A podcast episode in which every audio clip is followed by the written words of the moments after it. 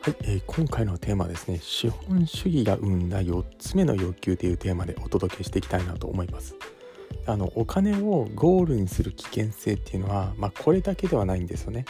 お金をゴールにする人っていうのは抽象度が低くなるため騙されやすくなったり幸せになれないことが多いんですよ、まあ人がお金持ちをこう目指すのはもっとたくさんのものが欲しいという欲求があるからなんですね。ではあのこの欲求っていうのはどっから生まれてくるのかというとですねそもそもこうメディアにそう思い込まされたり生まれた感情かもしれないですね。人間の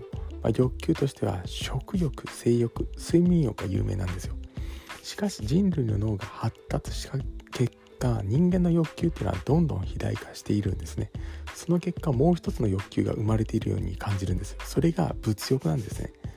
まあ、これは明らかに資本主義社会の洗脳を受けてきた証拠なんですね。お金持ちになるのが偉い。稼げる人はすごい。お金がないと老後に苦しい思いをする、うん。まあ、こういった社会が我々をこう啓蒙してきたんですね。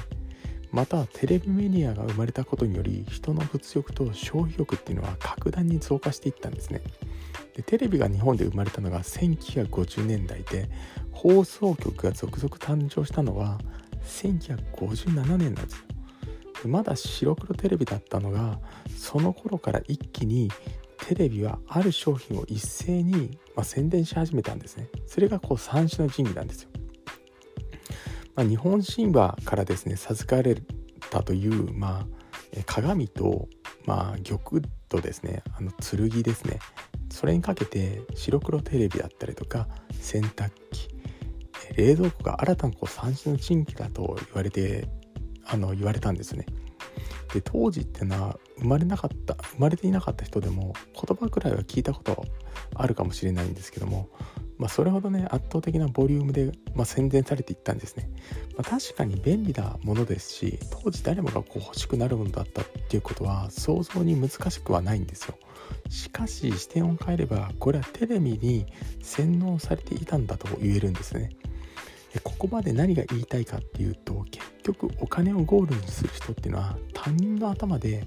考えさせられているっていうことなんですよ。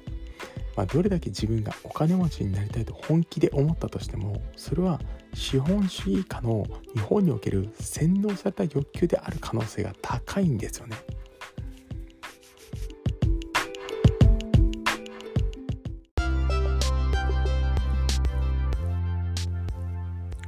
今回も最後まで視聴していただきましてありがとうございました。